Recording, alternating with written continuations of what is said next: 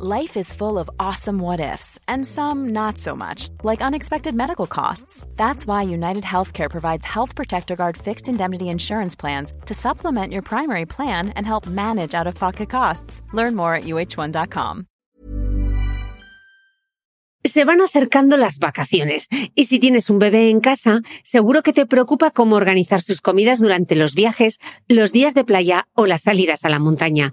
Una opción cómoda y muy socorrida son los potitos de Nutriben, porque saben cuánto te preocupa dar a tu bebé tarritos nutritivos y con todas las garantías. Los potitos se preparan aquí en España con los mejores ingredientes, como frutas, verduras, carnes o pescados, y solo emplean aceite de oliva virgen extra. Esos ingredientes tal cual se trituran, cocinan y se envasan al vacío para su correcta conservación. Y ya sabes que igual de importantes son los ingredientes que lleva un alimento como los que no lleva. Los potitos de Nutriben son tarritos que no contienen sal, azúcares añadidos, almidón, colorantes, conservantes, gluten o aceite de palma. Recuerda que los únicos potitos son de Nutriben. Gracias a Nutriben y a su marca Potitos por apoyar los buenos contenidos en este podcast.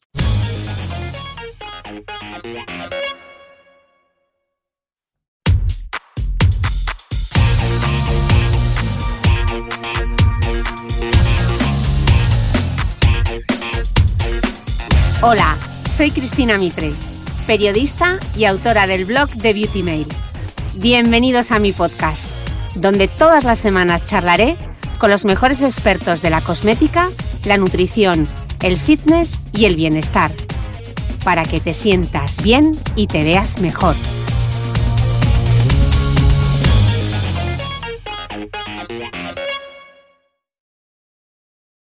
La entrevista que estás a punto de escuchar fue grabada en Gijón durante el verano de 2020.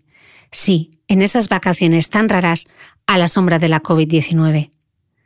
Moría de ganas de poder entrevistar en carne y hueso, y no a través de una pantalla como me había visto obligada desde marzo. Y tenía muy claro con quién hacerlo. Mi entrevistada es Irene Alonso, reconocida periodista asturiana y ejemplo para quienes soñábamos con poder firmar algún día una crónica en un medio. Con los años, Irene me ha demostrado que no solo es una gran comunicadora, también el mejor ejemplo del significado de la palabra resiliencia.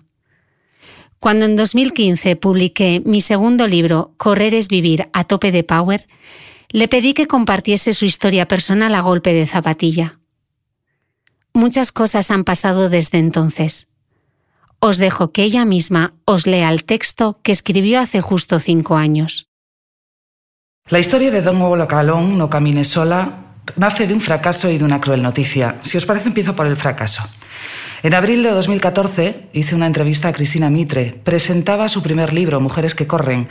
El tema me interesaba por la protagonista, una periodista gijonesa con la que compartía amistades y la actividad que trataba, que no era otra que correr desde un punto de vista femenino. Llevaba tiempo planteándome la necesidad de empezar a hacer ejercicio y muchas de mis amigas se habían iniciado ya en el running. La entrevista fue ágil, como Cristina, y muy inspiradora. Al despedirnos me dijo, Irenina, hay que moverse. En mayo, con la ayuda de un entrenador, empecé a correr, siempre siguiendo los planes que la Mitre planteaba en el libro. Mi objetivo era hacer la carrera de la mujer de Gijón, pero llegó mediados de mayo, al tiempo que una de las noticias más crueles que podía recibir. A mi hijo mayor, de 8 años, le diagnosticaron una enfermedad degenerativa, distrofia muscular.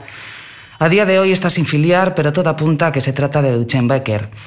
Todos me dicen, me decían que debía seguir con los entrenamientos, que el ejercicio me sentaría genial, pero empecé a hiperventilar, a sentir un desasosiego que no me permitía avanzar y lo dejé. Durante el verano empezamos a ver la cara de la enfermedad. Mi hijo Lucas tiene serias dificultades para subir escaleras y camina lento, muy lento. Nuestra vida ha cambiado, la suya se ha modificado todo un universo. Necesita apoyo escolar y su agenda y la mía están llenas de actividades rehabilitadoras yoga, hipoterapia y fisioterapia. En el colegio, la orientadora me sugirió que empezara a cuidarme yo también. Y recordé la frase de Chris, Irenina, hay que moverse. Y llegaron los propósitos de Año Nuevo. Varias amigas nos planteamos empezar a caminar y Gijón ofrece recorridos preciosos para ello. Todas coincidíamos en que teníamos que darle una patada a la pereza y que una modalidad pasaba por salir juntas. A través de las redes sociales, como que es la primera que he dado un 8 de enero, y fuimos 15 personas. Ahora somos unos 30 hombres y mujeres de entre 28 y 60 años. Solemos caminar los martes y los jueves a las nueve y media de la noche, los domingos a las nueve y media de la mañana. Empezamos con una ruta de unos cuatro kilómetros y a mediados de mayo hemos llegado a los 12.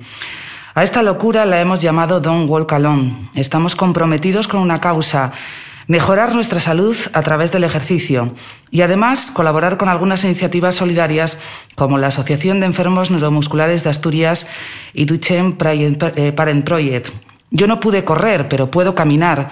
Lo hago por mi hijo y por todos mis compañeros. Junto a Lucas el camino es lento, a veces demasiado para una mujer impaciente como yo. Con el grupo es fluido, me llena de energía y optimismo. No sé cómo va a ser la evolución de mi peque, nadie lo sabe, pero tengo claro que no camino sola. Qué fuerte. Em, Irene, muchísimas cosas han pasado desde, desde aquel 2015 y pero yo quiero que empecemos un poquito por el principio. Entonces yo decía en mi introducción que si hay un rostro televisivo que, los asturianos reconocemos es el tuyo, ¿no? Irene es y será para siempre la chica del parte, como decía mi abuela. Y es que las aspirantes a periodistas eh, te admirábamos muchísimo porque tú trabajabas en, televisión española, en el canal 24 horas, en los desayunos de televisión española. Y bueno, es que incluso compartiste redacción con la que es ahora la reina Loticia, ¿no? ¿Tú qué recuerdas de aquellos años eh, de aventura periodística madre?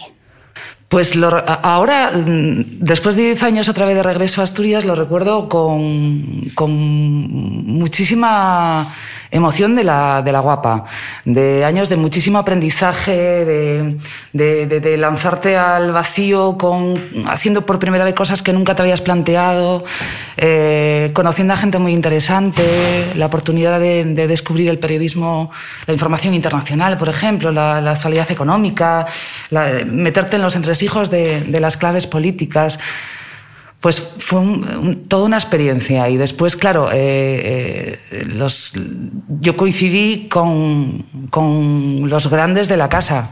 Compartías maquillaje con, personas muy interesantes. O sea, yo compartía desayuno con la Calaf. ¿Sabes? O con. Bueno, no, no, me quiero olvidar de nadie, ¿no? Pero, pero sí que es verdad que he tenido la suerte y el privilegio de compartir espacio laboral con referentes. Entonces, eh, eso es un aprendizaje brutal y, un orgullo de, haber tenido esos compañeros de camino. ¿no?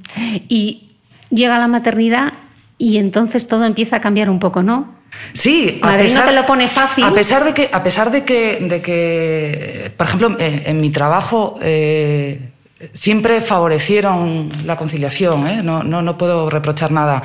De hecho, yo cuando me quedé embarazada del mayor, se me cambió el horario porque yo trabajaba por la noche, era, era la, voz, la, la, voz, no, el, el rostro de, del canal 24 horas en, en, lo que llamábamos horario americano, que era la noche en España, ¿no?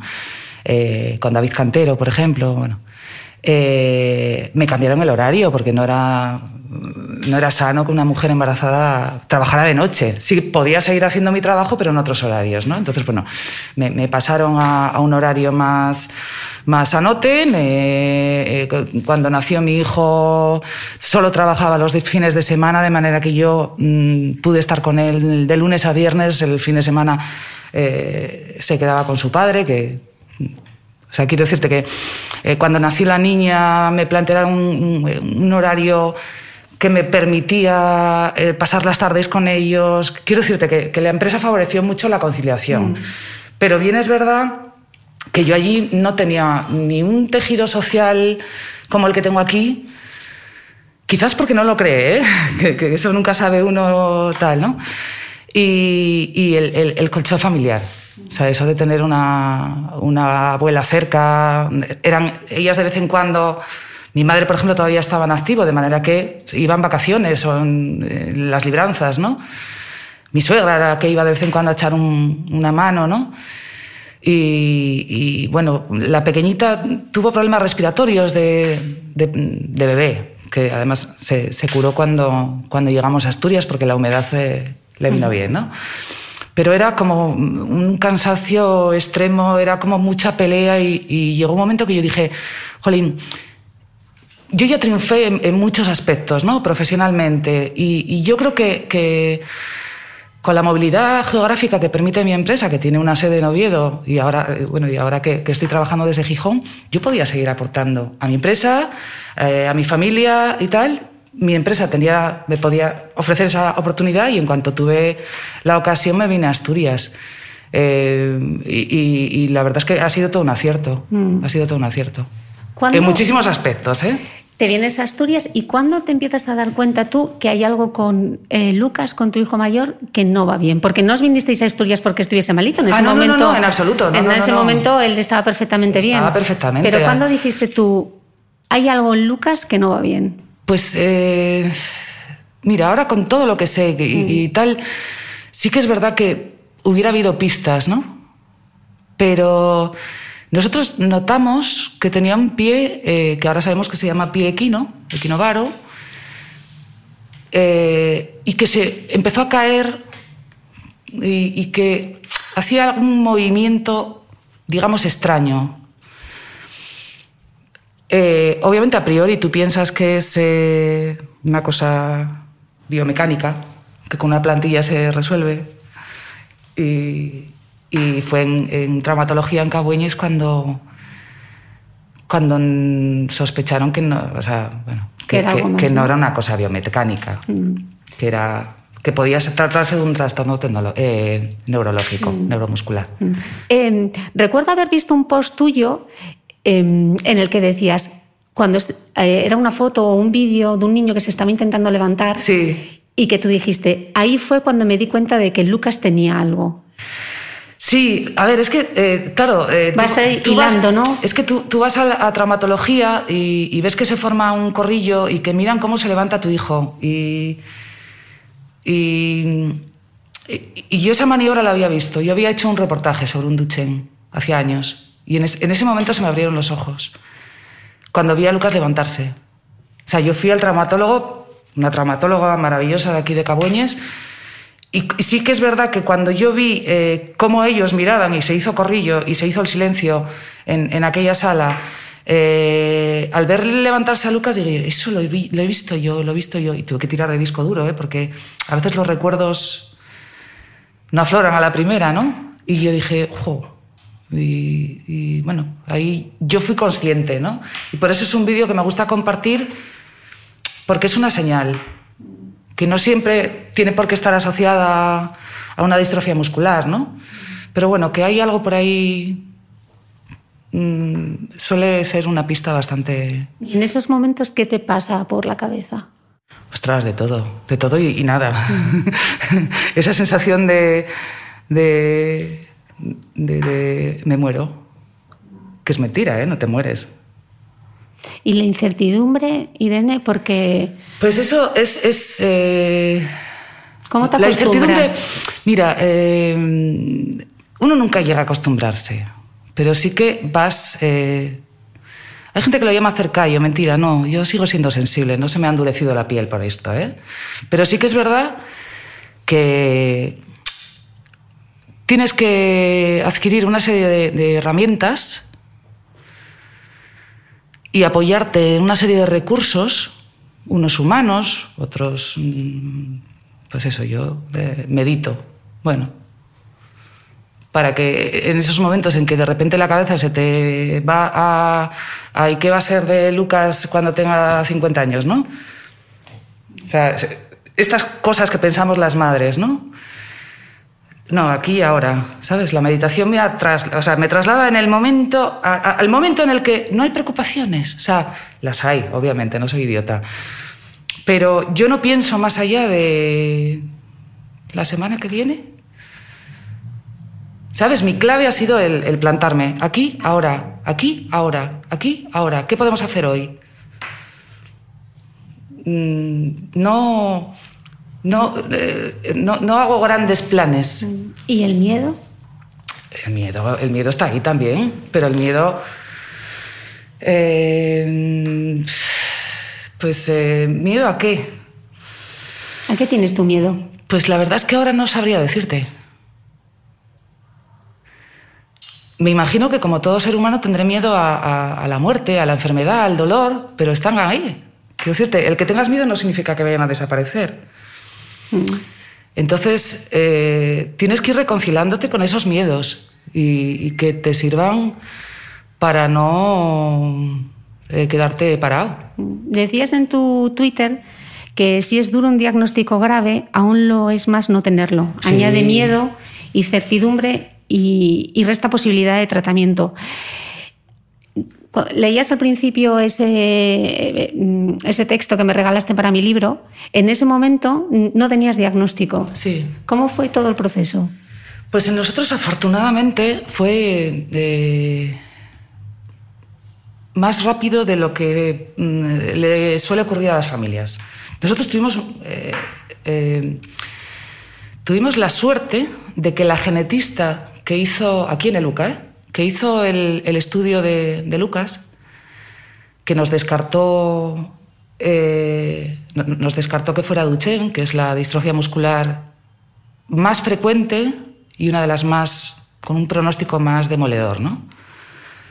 Y con muchísimas complicaciones eh, a nivel cardiológico y respiratorio, ¿no? Y en muchos aspectos. Eh, esa es la más, la más común y es por la que suelen ir primero, ¿no? Como decía, la, genetista de Luca, eh, al, al, salir negativo en Duchenne, pues vio que ella había tenido un diagnóstico similar, o sea, un patrón similar eh, en, cuando había hecho las prácticas, no recuerdo si en Valencia o en Barcelona, en algún sitio, y dijo, ostras, por, por la evolución de la enfermedad y las zonas afectadas, podría ser eh, una sarcoglicanopatía, que en realidad es el, diagnóstico que, que tienen ahora mis niños.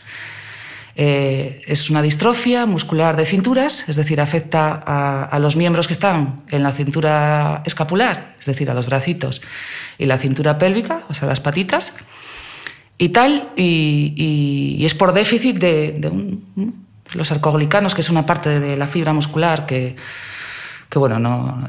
Suena proteoglicanos. Sí, eso, eso, es muy típico de, ay, pues entonces si le pones proteoglicanos... Eh, no, mira, no. Ojalá fuese tan sencillo. Ojalá fuera tan sencillo, pero no. Entonces, a ver, nuestro camino fue rápido porque tuvimos la potra mm, de que, de que, la genetista eh, había diagnosticado en sus prácticas, había visto un caso. De manera que dijo, uy, que se parezca a esto, eh, y fue directamente, ¿no? Y, y, cantó, la genética cantó. Es una enfermedad eh, congénita, es un gen recesivo, somos mamá y papá portadores y, la carambola de la genética. Ya. Eh, de hecho, según los datos que tengo, más de 60.000 personas padecen enfermedades neumo, neuromusculares. Me he quedado tramada. más de 60.000 personas padecen enfermedades neuromusculares. Son lo que se denominan enfermedades raras, ¿no?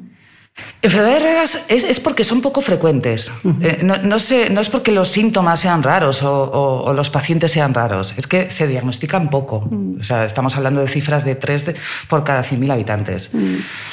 Eh, lo que decíamos, lo de no tener un diagnóstico, claro, es que, a ver, es, desolador. Eh, familias de mi entorno, claro, yo ahora mi entorno es el de familias de enfermedades raras, ¿no? Que al final acabas conociendo pues, a través de redes sociales o, bueno, eh, conoces a, familias que llevan 12 años esperando un diagnóstico. Entonces, eso, eso todavía es más demoledor que enfrentarte a un diagnóstico chungo, mm. ¿sabes? El nuestro bueno, podía ser más chungo, pero bueno, tenemos lo nuestro. Pero yo ahora, eh, bueno, pues tengo una definición de lo que le pasa a mis hijos. De momento no hay tratamiento, farmacológico quiero decir. Y, pero eh, bueno, eh, yo tengo ya una etiquetina, ¿sabes? Entonces, bueno. Facilita más las cosas, ¿no? A ciertos niveles sí. O quita incertidumbre. Quita, Resta incertidumbre resta incertidumbre. De manera que, bueno, yo, ya tengo mi etiqueta. Mm. Eh, y después de esa aceptación, de saber ese diagnóstico, que no es una resignación. No, no, no, en absoluto. Llega un manos a la obra. ¿Y cómo se pone Irene manos a la obra? Pues eh, eh, como muchas familias. a ver, yo, he pasado por todos los. por o sea, todas las las fases que puede pasar una, una mamá desesperada, ¿no?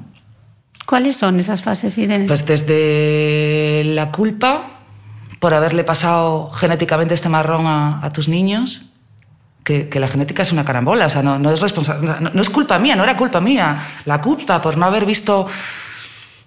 También a veces la gente ayuda mucho, ¿no? A que tengas ese sentimiento. Si tú no notaste nada, pues no, no noté nada, ¿sabes?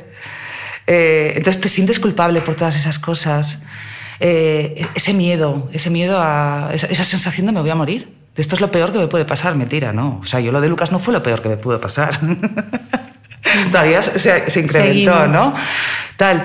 Eh, el, el, el, eso, el, rencor de ¿por qué a mí? Esa ira, o sea, el, miedo que te paraliza, que te deja tumbada durante 15 días porque, porque no te da la vida. O sea, entonces, cuando, cuando también es verdad que te tienes que permitir esos chungos, ¿eh? esos momentos, ¿eh? son necesarios. O sea, caes y después vas eh, renaciendo. ¿A mí qué me ayudó? El no sentirme sola, el buscar orientación, compañía, información en, en, otras familias que tenían no el mismo problema, pero similares. Eh, después, a ver, yo tengo el privilegio de que llevo 25 años en activo en una profesión, que otra cosa no, pero contactos tenemos mogollón, ¿no? Con gente muy informada y si no, esa persona te puede conducir a otra. Mm. De manera que, claro, eh, eso va poniendo las cocinas en su sitio. Y, y, y, me tuve que redefinir también como mamá. ¿Sabes? Porque... ¿Se, vive cierta, ¿Se vive cierto duelo por la maternidad? Por su, no, mm -hmm. se vive... Eh, eh, Mira, es una reflexión que hice ya hace, hace tiempo, ¿no? Cuando tú te enfrentas a una, a una enfermedad degenerativa, tú cada cierto tiempo te despides del hijo que hacía esas cosas. Es decir, yo me tuve que despedir del niño que jugaba al fútbol, que era el pichichi de la viada. A ese le dijimos adiós y agradecimos aquellos años. Y sale un nuevo niño con algunas menos destrezas, pero, ¿sabes? Tú te vas despidiendo de, de, lo que es tu hijo cada cierto tiempo, según va perdiendo destrezas, habilidades físicas, que es lo que pierden, afortunadamente, ¿no? Mm. Su coco funciona que te mueres y, y son chavales normales. ¿eh? Mm. Pero bueno, Lucas ahora ya no camina. Vale, pues yo me despedí del niño que caminaba, del que corría y tal, y quedé en paz. Entonces es un duelo permanente. ¿Y Lucas cómo te ayuda? Buah, es que Lucas es. Eh, Lucas eh, eh, ha tenido que enfrentarse a muchas cosas, ¿no? Porque si para nosotros es duro, o sea, yo el problema no lo tengo yo, el problema lo tienen ellos. O sea, el problema de salud lo tienen ellos. Entonces yo tengo la suerte de estar sana y poder acompañarles, ¿no? Pero claro, es que ellos después.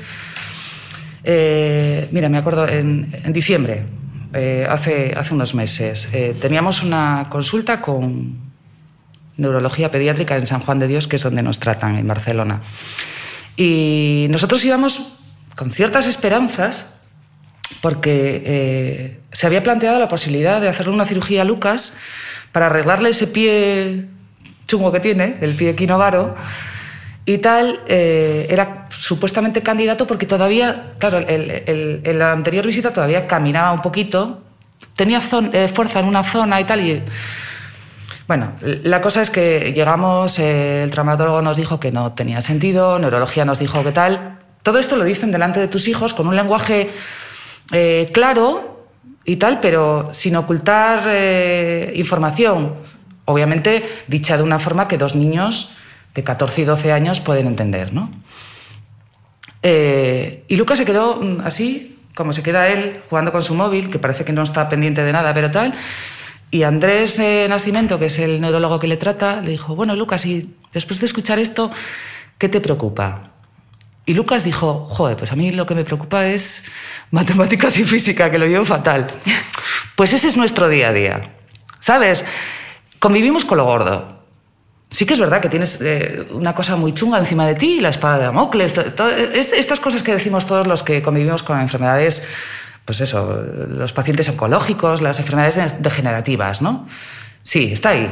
Pero en realidad, el día a día es eh, el que aprueben o suspendan matemáticas, el que mm, se haya enfadado la pequeña con una amiga, el que no le haya quedado el TikTok como le molaba, ¿sabes? en el fondo, nuestro día a día es eso. Y, cuando descubres, gracias a ellos, que a ellos lo que les preocupa, hombre, tendrán sus momentines, ¿no?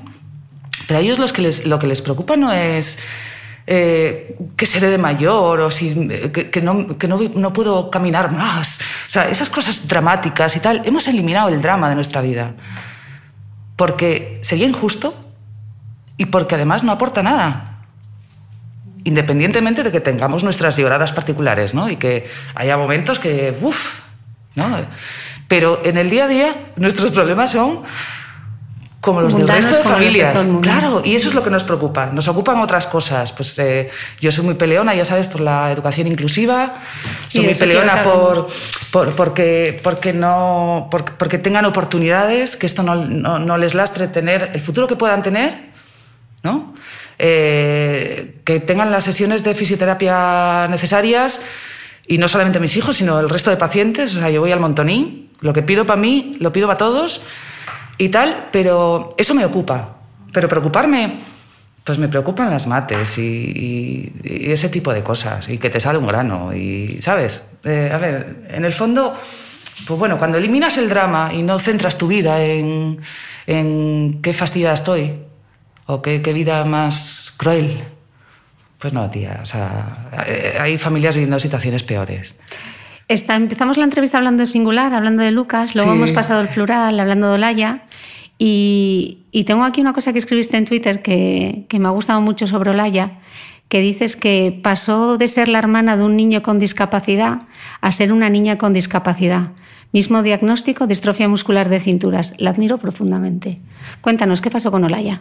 Pues, eh, pues a ver, eh, con aquella primera etiqueta que nos habían colocado, eh, la distrofia muscular de Duchenne eh, parecía, y digo parecía porque en la ciencia eh, hay cosas que parece que son que, no, que son que no, y de repente cambia, ¿no? Lo estamos viviendo ahora con la pandemia, ¿no? En principio no había niñas con Duchenne, en principio, porque la genética decía que era un gen que le pasábamos las mamás a los niños varones. Vale, eso era la teoría y lo que se estaba dando en clínica. Entonces, nosotros estábamos más o menos tranquilos porque sabíamos que Olaya, mm, bueno, según eso, ¿no? según esa teoría, eh, no iba a tener problemas. Eh, cuando Olaya tenía la edad eh, que, bueno, pues eso, ocho añinos, que es cuando normalmente suelen debutar estas patologías, nosotros al principio no lo queríamos, no lo queríamos ver, eso, tenías la cosa de que, de que era complicadísimo genéticamente hablando era también complicado, teníamos un 0,25% de posibilidades. No lo queríamos ver. Y después, como hay movimientos que son aprendidos, y, entre los hermanos, igual que cogen los dos la cuchara de la misma forma, eh, tardamos en ver que Olaya también tenía problemas. Por esa parte de... es imposible. Y, pensando que ella imitaba, además es la pequeña, imitaba eh, movimientos de su hermano pues cierta forma de subirse a una banqueta. Eh, bueno, eh, cosas muy sutiles, ¿sabes? Que cuando, cuando estás ya de ver a niños con, con neuropatías, bueno, empiezas a identificar patrones de... No, no, somos expertos, porque no lo somos, pero sí que ya empiezas a tener ojo. Y yo cuando voy por la calle me fijo mucho en cómo pisan los niños, ¿no? ya es una deformación, cómo tienen los gemelitos. Hay ciertas cosas que, que tal. Y en Olaya de repente empezamos a ver, pues en un parque, cómo subía las escaleras pues eso. También fue una época que estábamos muy centrados en Lucas. Entonces, claro, ella, eh, ella vivía eh, con, con, muchísimo dolor, pero responsabilidad a la vez el, el, que su hermanito estaba malo. Y, y claro, cuando la llevamos y, y, claro, cantó, o sea, cantó, quiero decirte que, que, sí, que es verdad, que la niña también lo tiene. Diferente, pero, pero también lo tiene. Eh, pues imagínatelo, imagínatelo, con una entereza. Eh, ¿Qué te enseñó Laia? A cuidar, a cuidar. A cuidar, o sea, es que tú te tienes que, que, cuidar no es lo que pensamos. tienes que cuidarte a ti misma primero, ¿no? Y, tienes que definirte cómo van a ser esos cuidados, porque a veces los cuidadores eh, queremos abarcar cosas que no nos competen, ¿no? Entonces, yo después de reflexiones y de la experiencia de estos años de, tratar con una enfermedad, eh, sé que no soy fisio, aunque sé estirar unos gemelos, o sé que no soy logopeda, aunque sé valorar a grosso modo si el, el tono muscular de los mofletes de mis hijos está mm, bien o tengo que preocuparme, porque bueno, una de las complicaciones que pueden tener eh, estas distrofías musculares es, una, también las disfagias, ¿no? la dificultad para tragar, para masticar, para masticar bueno, tal. Eh, yo no soy psicóloga, aunque tengo que hablar a mis hijos a veces y acompañarles eh, a gestionar esas emociones. Todo eso yo no lo soy. Soy solamente una madre en apuros muchas veces y, y me tengo que cuidar yo. Esas son las dos. O sea, sé lo que no soy no soy neurólogo, aunque ya te digo, a ver, entre lo que te, cuentan otros pacientes, lo que hablas con los médicos y después, bueno, yo bien es verdad que no he ido a San Google a, mm. informarme de estas cosas porque eso, o sea, no lo hagáis. Eh, pero sí que es verdad que, vas adquiriendo conocimientos. Pero yo no soy neurólogo, solo soy su madre. Entonces, desde el amor, cuidas. Y, no te tienes que exigir demasiado porque, o sea, entonces vas a estar frustrada. Yo tuve momentos de frustración, de, ostras, eh, mm, pues eso, no puedo ayudarles todo lo que quisiera, ¿no? Pero cuando ya te, redefines y te pones en tu sitio y dices, a ver, solo eres una madre, solo eres una madre, con, o sea, madre en mayúsculas o minúsculas o mala madre, o el concepto de madre que cada uno tenga, ¿no? pero solo soy una madre. No soy fisio, no soy médico, no soy profe, no soy logopeda, tal. Entonces, eh, yo tengo que estar bien además, física y mentalmente, para poder acompañarles, para poder echarles una manita, cuidar de ellos como puedo hacer. ¿no? Claro, porque al final, ¿quién cuida del cuidador, Irene? Pues eso, mm, a ver, eh, tenemos que cuidarnos nosotros y dejar y pedir ayuda. O sea, pedir ayuda. O sea, eh, tienes que dejarte acompañar. Yo eso de no camino sola eh, es en muchos sentidos. O sea, no solamente el, paseo por el muro San Lorenzo. No, yo no camino sola. Eh, cuando me encuentro mal, yo pido ayuda. Y eso también es un... Es, mira, eso lo aprendí con, con Alba, una terapeuta que trabaja terapia asistida con caballos. Y con los caballos aprendí a pedir ayuda y a dejarme ayudar. ¿Y para ti es importante buscar, eh, Olaya te enseñó a buscar momentos para ti? Sí. Pese a todo eso que tienes a tu alrededor. Sí, sí, mamá, eh, vete a la pelu. A ver, mi, hija tiene un, alma como de abuela, que todos pensamos que es una vieja prematura, porque tiene esas frases, sentencias, claro, se pasó mucho tiempo con mi suegra, ¿no? Que tiene una sabiduría, eh, vivió muchos años en África, de verdad que tiene eh, cree en la ciencia, pero además tiene esa raíz, esa raíz de la tierra, de lo natural, de lo instintivo, de lo primitivo, ¿no? Y la niña es así, tiene frases lapidarias. Y, ella me abría los ojos cuando yo no me miraba al espejo, por ejemplo. Eh, mamá, con esas ojeras no puedes ir. Y entonces te animaba a mirarte al espejo, a, arreglarte un poco, a... parecen chorradas, pero no lo son, ¿no? No lo son. Mother's Day is around the corner. Find the perfect gift for the mom in your life with a stunning piece of jewelry from Blue Nile. From timeless pearls to dazzling gemstones, Blue Nile has something she'll adore. Need it fast? Most items can ship overnight. Plus, enjoy guaranteed free shipping and returns. Don't miss our special Mother's Day deals. Save big on the season's most beautiful trends. For a limited time, get up to 50% off by going to BlueNile.com. That's BlueNile.com.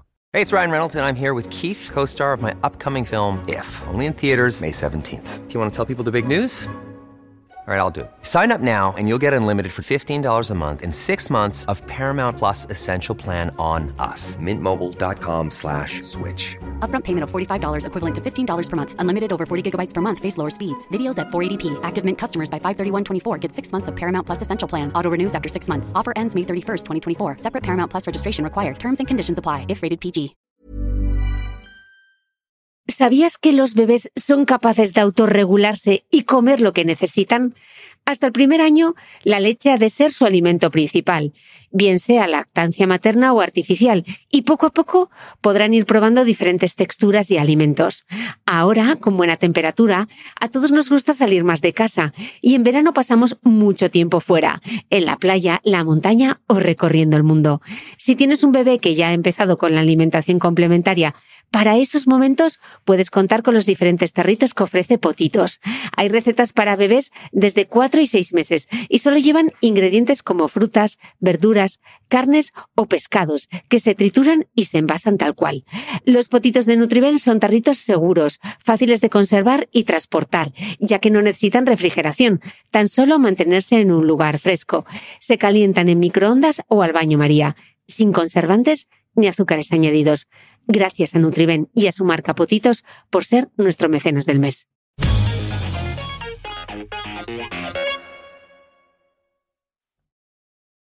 Em, en ese testimonio que me regalaste para, para, mi segundo libro, Corres, Vivir a Tope de Power, hablabas de caminar, pero yo sé que ahora corres. Sí. Y me gustaría que nos bueno, hablases... que te oiga, bueno, correr, hago trote Corres, cochinero. pero trote corres. cochinero, sí, sí, sí. Y tenéis un proyecto además eh, súper bonito que yo lo he visto en tu cuenta de Instagram que se llama Préstame tu- eh, Déjame tus piernas. Déjame tus piernas, sí. Háblanos de ello.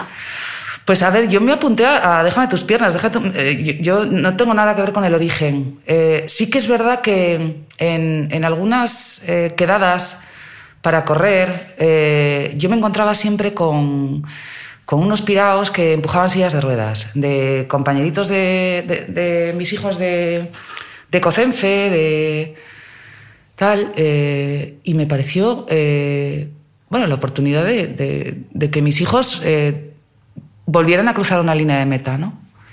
Porque sí que mientras podían correr ellos o caminar o, lo que fuera, ¿no? El, el- movimiento que, que pudieran hacer. Siempre hacíamos la carrera de, de ASEMPA, ¿no? De los neuromusculares, una carrera solidaria y tal. Y, ellos cruzaban con orgullo la línea de meta que lo cuentas tú también, el, orgullo de cruzarla, ¿no? Y, y yo dije, jo, pues me encantaría que, que Lucas lo viviera. Digo Lucas porque es el que va permanentemente en silla de ruedas, ¿no? Y nos apuntamos a una quedada para que se conocieran y son una gente maravillosa, maravillosa. eh, y, nos permiten a, es, el deporte inclusivo de verdad, de verdad, no adaptar, no, no, no, perdona, voy a correr contigo, o sea, si no puedes tú te empujo. Y, y empezamos así, eh, Lucas hizo varias carreras con ellos, después empezó la guita también. Eh, Lucas se ha hecho hasta el trail de, de Castañeru en, en el Parque Natural de Redes, en- una silla de montaña, con ocho bravos que tiraban por él y lo pasó fenomenal. Ahí sí que eh, deportes extremos, ¿no? O sea, en, en una silla de ruedas, ¿no? La cara de Lucas era de, de estos están pirados, pero que piradura más, más guay, ¿no? Y Lucas es muy social, ¿no? Olaya es un pelín, eh, es como más gata, ¿no? Y yo veía que ella eh, no es que desconfiara de, de los que empujaban su silla, sino que... eh. Y entonces yo dije, pues a lo mejor es que me necesita a mí. A lo mejor conmigo, como tenemos tan buen rollo, de momento, ¿no? Es una preadolescente y, y de momento confía en mí. Eh, y entonces, eh, bueno, con, con una de Hammer, eh, que eso es como se llaman los voluntarios y tal, decidimos que por qué no iba a empujar ahí una silla. Y me hice la San Silvestre. No pude hacer la carrera de la mujer con la niña, que era, eh, me iban a hacer una fiesta a la llegada a meta y esas cosas y tal, de bautismo, de de verdad estás corriendo y tal.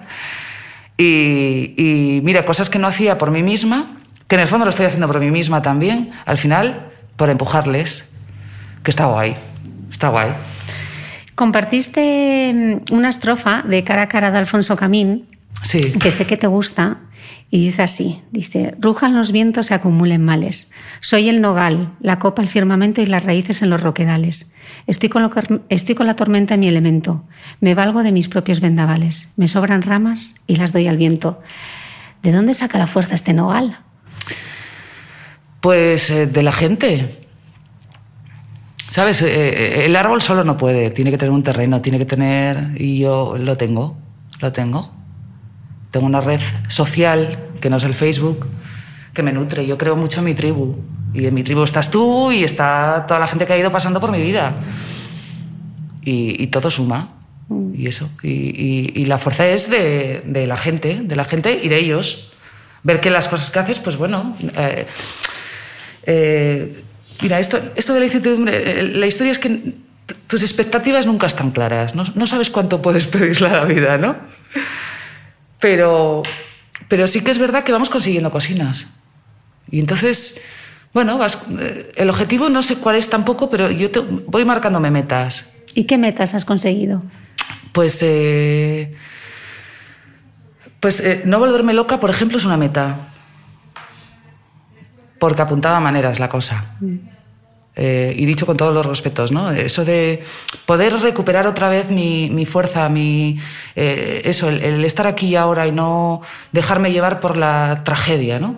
Que mi familia somos muy tendentes a, a la tragedia, ¿no? El, el poder reconstruirme, pues eso es- esa ha sido una meta conseguida, ¿no? La de empezar a correr con la niña, por la niña y por mí. Pues eso es otra meta, ¿no? Lo de poder mantenerme en activo profesionalmente, a pesar de todo. Que eso obviamente has es- seguido incluso durante- Obviamente, sí, obviamente es- eso es porque tengo un colchón social. Es decir, tengo un marido mm, que me... Iba a decir me ayuda, ¿no? Qué chorrada. Que está conmigo eh, al 100% en todo. equipo. Que somos equipo. Tengo una familia que me tal. Y después tengo una tribu de mamis del cole, de mamis de la asociación, de mamis de... de los locos estos que me, que me sacan a, a- O sea, me ayudan a salir con los chicos a correr. Eh, a ver, todo eso pues eh, lo, lo hemos ido tejiendo. Y, y eso es, es porque me abrí. Hubo un momento que ya me abrí. Me abrí y, y dejé eso, el drama y, y- tal, y me abrí a, a- disfrutar. Es que, a ver, al final. Es, es y por salud mental, claro, es que yo me hubiera vuelto loca. Dice el doctor Carlos López Otín en su libro La vida en cuatro letras que en condiciones tan adversas como las de una enfermedad incurable y devastadora, la vida encuentra argumentos para sostenerse y para abrir nuevas ventanas a la felicidad total. ¿Cómo lo vives tú en primera persona? ¿Es posible ser feliz? Bueno, yo es que lo, de la felicidad también como concepto, uy, es que eh, Pero yo paso la mayor parte de- de- del tiempo contenta. No sé si es ser feliz, pero yo contenta estoy. Quiero decirte, con, los momentines estos de... Esos afoguinos que nos entran a veces de, de inquietudes, ¿no? Pues mira, al, al principio del confinamiento, que yo seguí trabajando en activo, bien es verdad que mi empresa me confinó, me protegió tal, pero yo estaba trabajando. Y de aquellas no sabíamos la mitad de lo que sabemos ahora, ¿no? Yo no sabía si mis hijos iban a tener más riesgo que, que un niño sano, entre comillas, y tal. Pues, ¿qué quieres que te diga? Eh, eh, esos momentos existen de miedo, de, cuando te llega un revés de un laboratorio que estaban a puntito de conseguir el ensayo clínico que sabes que va antes que el de tus hijos, ¿sabes? Porque nosotros estamos pendientes de que acaben un ensayo clínico eh, para, empezar con el nuestro, ¿sabes?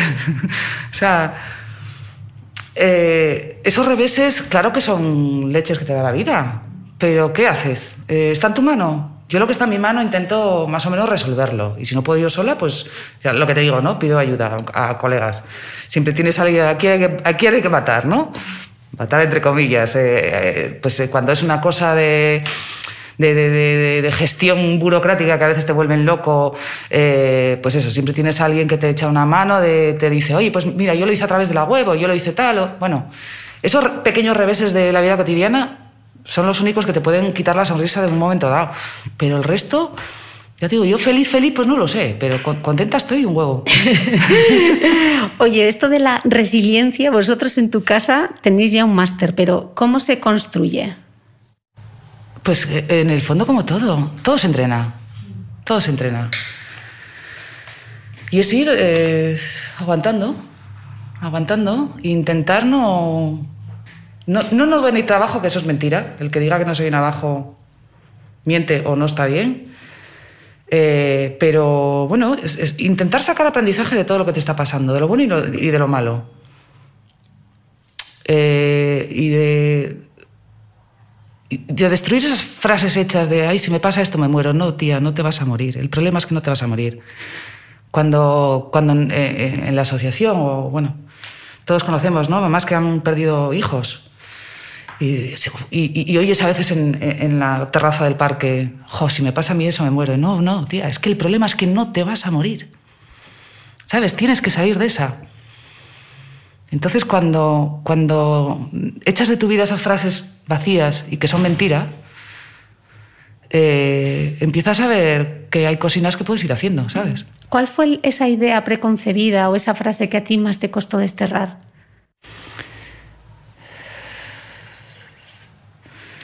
Pues eh, la verdad es que no lo sé. No lo sé porque hay tantas que he ido deshaciendo. Eso, eso de, el, yo me muero, tía, o sea, eh, yo pensé que era lo peor que me podía pasar con, con, lo de Lucas y después llegó lo de Olaya, ¿sabes? Y ahí estamos, ¿sabes? Y, seguro que nos van a pasar cosas. Y después eh, hay frases que son verdad, nunca yo que nos campara. Pues sí, pues tienes épocas que parece que se te echa todo encima y de repente sale el sol y ya está, y lo disfrutas. Y, y sobre todo lo que me ayuda es el aquí y ahora. O sea, no plantearte la vida ya ni a medio plazo, o sea, mm, pues hoy ya está. Hablabas antes de, tu pareja. ¿Cómo afecta a una relación de pareja eh, lo que estáis viviendo, estos dos diagnósticos? Pues entiendo que lo estamos pasando, o sea, obviamente la forma de afrontarlo es, es diferente, es diferente. Y hay que respetarlo mucho, me imagino, ¿no? que cada uno... Por supuesto, es que el dolor eh, ni es el mismo, ni, ni, ni nos preocupaban las mismas cosas, ni, ni, nos sorprendían las mismas cosas y tal, pero sí que se hacen tambalear muchas cosas, pero de tu vida en general, de tu vida en general. Pero después mm, yo conozco parejas que, que han seguido adelante y parejas que no lo han soportado. Nosotros estamos bien, pero tenemos el mismo... Ahí sí que tenemos el mismo objetivo, de acompañarlos pase lo que pase. ¿Sabes? Es cosa nuestra. Aunque el problema, repito, el, problema yo no lo tengo. O sea, el problema de salud lo tienen ellos. Yo tengo que conseguir que ellos sean fuertes. ¿Sabes? Pero, pero acompañarles, claro, es mi obligación como mamá. ¿Y, y, la suya como papá. ¿Y qué haces tú para que, para que Lucas y Olaya sean fuertes? Me imagino que eso tiene mucho que ver con la construcción emocional, ¿no? Sí, llamar a las cosas por su nombre. Y cuando, eh, cuando es miedo, es miedo. Y cuando estoy triste, estoy triste. Y cuando tengo rabia, eh, te tengo rabia. Y, no hay que crear falsas esperanzas, porque eh, escuchamos muchas veces también, típica terraza, ¿no? Que la gente lo hace con toda la buena intención del mundo. No, seguro que enseguida sacan algo. No, que no. O sea, no, no, no. Yo tengo esperanzas en la ciencia, ¿sabes? Tengo muchísimas esperanzas.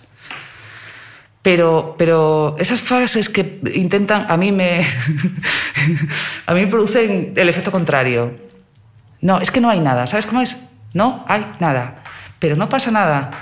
Entonces, ¿por qué peleo yo en el día a día? Porque mis hijos tengan fisio. Eso, eso es lo que nos ocupa el día a día. Porque la única terapia que tienen ahora es la fisioterapia, ¿no? Nada más. Fisioterapia.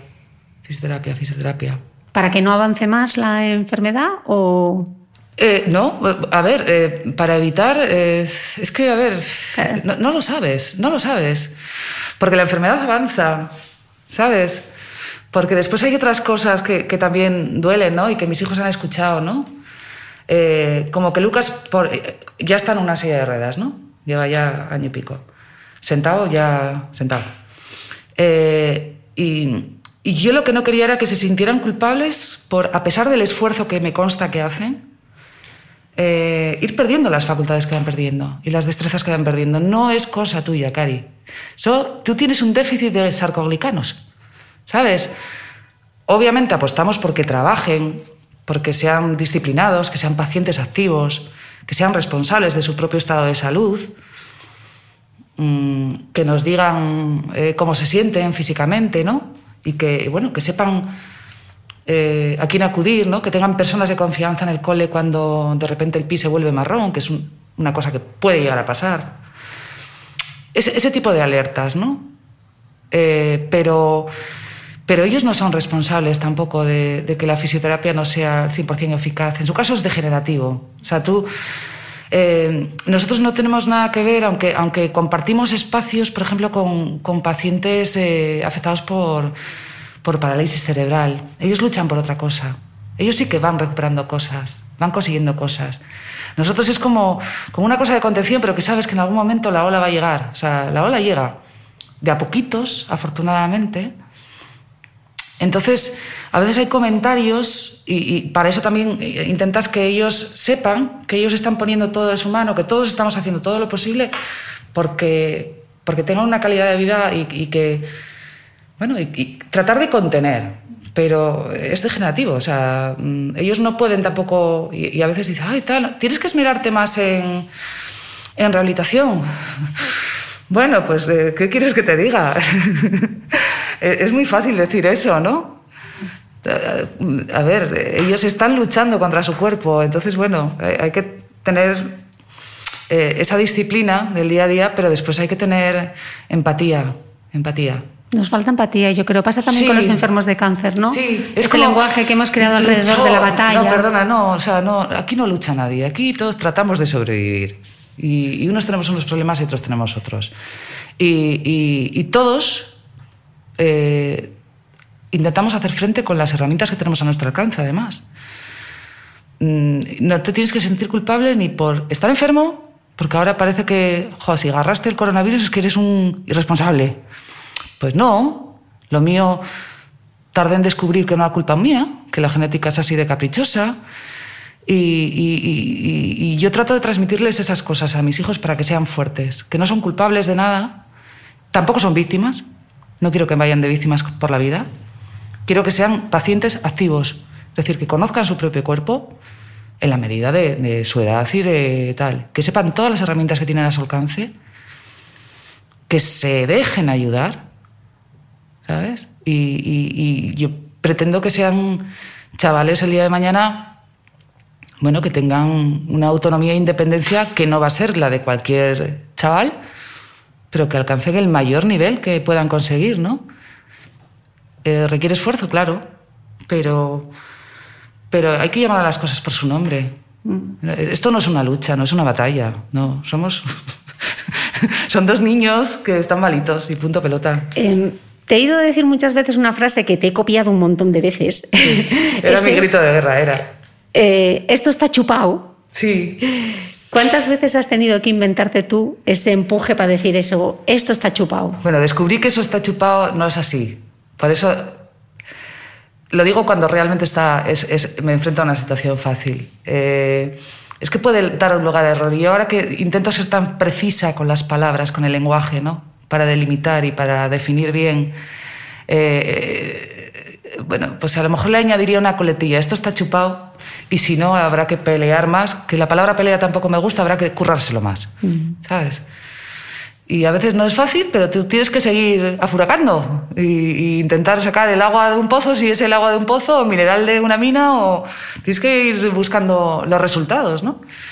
Y entonces, bueno, sí, yo era, era de las de esto está chupado, pues yo puedo con todo, tal, no sé qué, hasta que te das la leche y ves que no puedes con todo, que no eres la superwoman que tal, que eres una madre en apuros y, y tal. Pero bueno, es un, es un aprendizaje, ¿eh?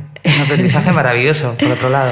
Hablabas antes del drama y quiero recordar em, esto que contaste a un periódico, me parece una declaración súper bonita. Decías que sería muy fácil instalarse en el drama, que tienes muchos motivos, pero es que no te da la gana. No quiero. ¿Aporta algo positivo?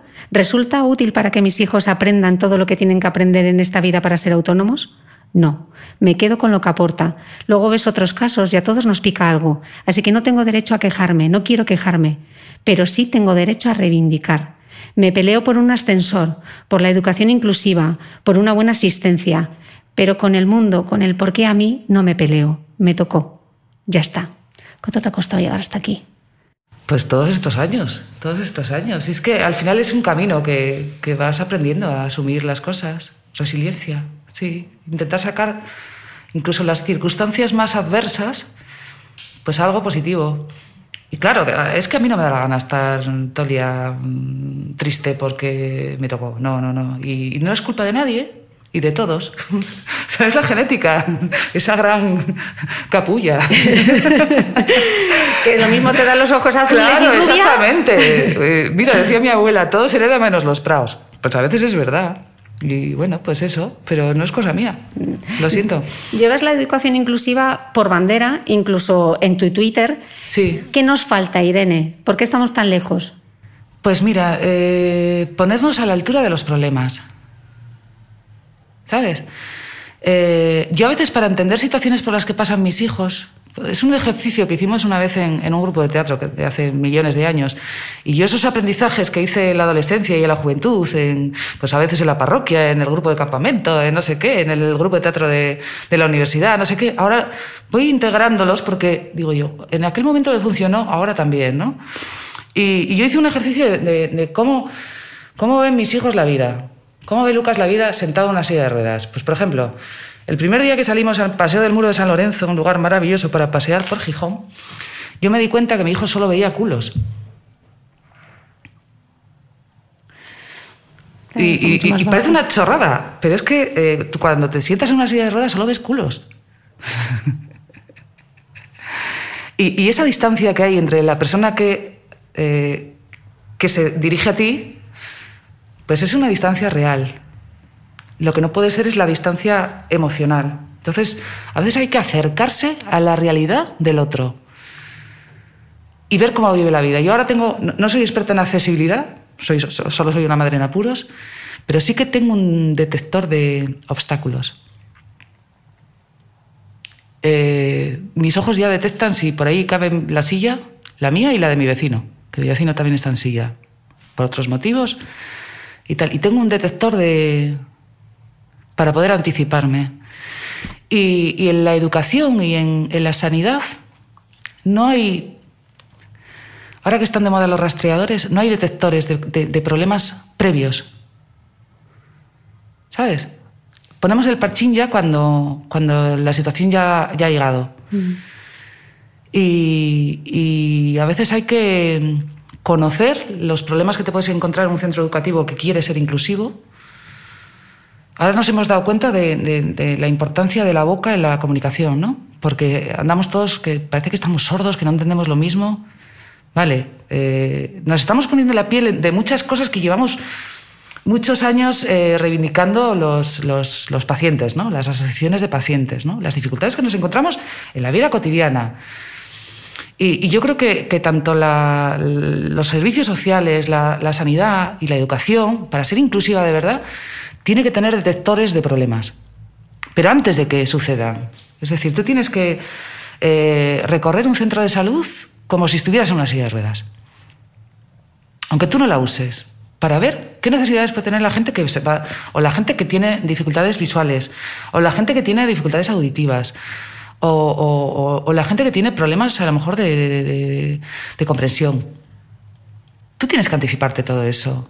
O sea, de repente ahora los mayores, eh, con esa gran brecha digital que hay con los mayores, que hayan tenido que aprender a comprarse el billete del alza por el, móvil o en una maquinina, eso, eh, quiero decirte, eh, tienes que detectar esas necesidades. Cuando hablamos de necesidades especiales, no son cosas sobrevenidas. No, tío, o sea, mm, tienes que prever, tienes que tener detectores, ¿no? Y, si, y si la sanidad y la educación no las tiene, que confíen en las familias, que nos pregunten. Quizá nos falta Seríamos un consejo asesor sin cobrar, ¿eh? yo, pero eh, sí que es verdad que, yo a veces cuando, cuando recorro los sitios eh, tengo esa facilidad y, me imagino que no seré la única, la única persona. A ver, tengo la facilidad porque he, tenido que aprender a, a, salir al paso de situaciones, ¿no? Vale, pues si tú quieres un mundo inclusivo, tienes que saber dónde tienes que ir poniendo las soluciones. Y, claro, para eso tienes que detectar problemas previos. Mm. Y, a mí eso me parece básico, básico. ¿Qué, consejos les darías a todos aquellos padres que están eh, quizá en el arco de salida de, un hijo con discapacidad? Yo consejo ninguno. Pero, pero eh, mi experiencia me dice que hay que eh, apoyarse en los demás, creer en la ciencia, creer en la ciencia, creer en, la medicina, en, que estamos en buenas manos. Yo eso de que el médico va a putearte por putearte, yo eso lo siento mucho, pero no me lo creo. No me lo creo. Y que son unos ineptos, no, perdona. A lo mejor contigo no acertaron, ¿sabes? Eh, pero es confiar en, los equipos médicos que, les toquen, si no están de acuerdo, buscar segundas, terceras opciones, pero siempre en, la medicina. Apoyarse en las asociaciones, tanto las que tienen como objetivo eh, recaudar fondos para la investigación, como las asistenciales, porque nos olvidamos eso, de, la facilidad en el día a día, en, asociaciones que te... Eh, eso, asistenciales, ¿no? Como yo, por ejemplo, colaboro con Proyecto Alfa, que es para el déficit de sacogicanos, y para Duchen Parade Project, porque la vida me unió a ellos durante dos años y tal, que esas dos organizaciones eh, buscan fondos para la investigación. Pero eh, la otra patina es la, la de la asistencia, ¿no? Eh, entonces, buscar una asociación desde la patología que va a tener asistentes sociales que les pueden ayudar con todos los papeleos. Es, que eh, después del diagnóstico empiezan a llegar cosas muy chungas. ¿eh? Tú, llegas de, de, Luca con... Te acaban de decir que tu hijo mm, tiene algo complicado, pero nadie te exime de tener que ir a asuntos sociales a pedir las ayudas a, educación a pedir las ayudas para niños con necesidades especiales. Y en, las asociaciones asistenciales eh, tienes a alguien que, si no te lo hace, te lo facilita. Te dice todo lo que tienes que hacer, de manera que te informa. Y después eh, eh, es como un colchonín. te aportan experiencias. Y después tú coges las que tú creas que puedes adaptar a tu vida. ¿Sabes? Mm. Escribía sobre esta crisis del COVID-19 que lo comentabas antes, ¿no? Que debemos aprender a ser pacientes activos, responsables de nuestra salud, conscientes de las medidas que podemos poner en marcha en nuestro entorno para prevenir, alimentación, higiene e información veraz y confianza en el sistema público. Sí, y lo sigo diciendo. Pero ya lo decía antes de todo esto, ¿eh? Eh creo que todos, estemos enfermos o no, deberíamos ser pacientes activos pacientes activos, colaboradores. Es decir, ahora, ahora descubrimos que con unas décimas no puedes ir a trabajar. Pues sí, pero es que eso ya debería haber pasado antes. ¿Sabes? ¿Cuántas gastroenteritis nos hubiéramos ahorrado? Por ejemplo, ¿no? Que es una cosa muy típica de las redacciones de verano de Madrid, ¿no? Eh, tenemos que ser conscientes de que hay, una parte que podemos hacer nosotros. O sea, lo de. Bueno, lo que cuentas tú en, en tus libros también, ¿no? el cuidarnos, ser pacientes activos, responsables de nuestro propio estado de salud. No en lo gordo. Cuando viene una situación gorda, obviamente tienes que confiar en, los servicios públicos de, sanidad, ¿no? en, el sistema público. Ellos te van a hacer las pruebas, te van a dar unas pautas. Pero después hay cosas que sabemos, que hay que comer bien, que hay que descansar bien, que hay que intentar tener una salud mental más o menos eh, correcta. Eso, pues cada uno después lo, lo, la encontrará, pues eso, yo medito. Hay gente que reza, eh, hay gente que corre, ¿sabes? Cada uno encuentra el equilibrio donde lo encuentra. Mm. Pero sí que es verdad que, que, hay que ser responsables. Eh, hay cosas de las que sí somos responsables nosotros. Y, y, no tenemos que delegar. Es que no, eso no es culpa de la enfermera, ¿sabes? El que tú te hayan hecho una PCR y te hayan pedido que te quedes en casa y, y hayas salido por ahí porque yo soy inmortal, pues eso, eso ya es responsabilidad tuya. Entonces ese no es un paciente activo. Pacientes responsables, tengas o no tengas una enfermedad. Mm. Yo sé que vives ahora muy anclada en el aquí y en el ahora. Sí. Pero si miras al futuro, ¿lo miras con esperanza? Eh, sí, sí, sí, sí, sí. ¿Y cuál es, qué sería el sueño? No sé si sueño, pero eh, la buena noticia que te gustaría dar? Hostia, pues eh, imagínatelo. Que hay un ensayo clínico potente, potente. Y que, bueno, que lo de mis hijos, eh, pues tiene una forma de, mm, bueno, de, que sea reversible. Bueno, sí, no estaría mal. Sería un gran titular. Puestos a pedir, puestos a pedir, sí, pero bueno, es, es complicado. No hay fondos y, y, y, y, hay cosas que afectan a más número de personas, que es el problema que tenemos los pacientes de enfermedades poco frecuentes, ¿no? Claro, estamos hablando de población muy pequeñita. ¿Y qué podemos hacer los que estamos al otro lado, Irene? ¿Cómo Acompa podemos sumar? Acompañar, acompañar, acompañar y visibilizar y normalizar, normalizar. O sea, no somos raros. Ni, ni, tan siquiera las enfermedades son raras, son poco frecuentes. Entonces, bueno, pues nada, simplemente es eso, acompañar. A veces desde el silencio, ¿sabes? Que a veces la, la escucha activa a veces es, es, estar callado, ¿sabes? Y yo eso lo practico mucho ahora. Yo antes era, uh, rajaba que te mueres.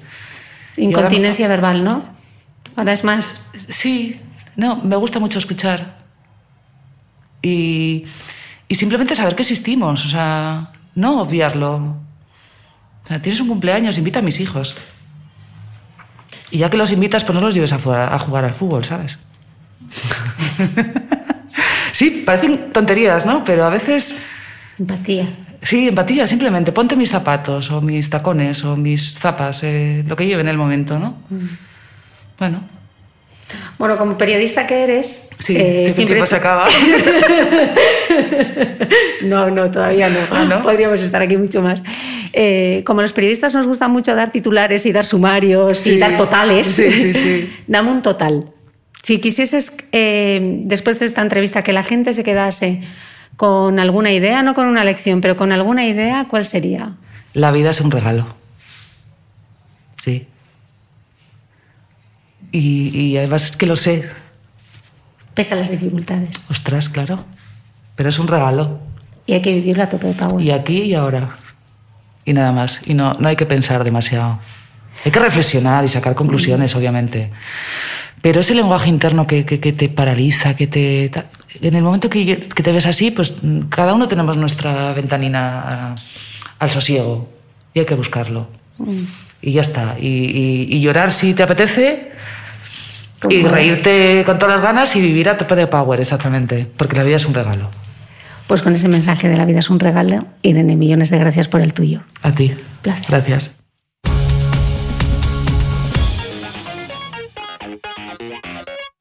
No olvides que todas las notas de este capítulo están en mi blog de beautymail.es. Además, si no quieres perderte ninguna entrevista, suscríbete al podcast de Cristina Mitre en tu reproductor de podcast habitual. Y un último favor, si me escuchas en Apple Podcast, regálame unas estrellas y déjame una reseña, porque así ayudas a que este podcast siga creciendo. Muchas gracias y nos escuchamos de nuevo el próximo domingo.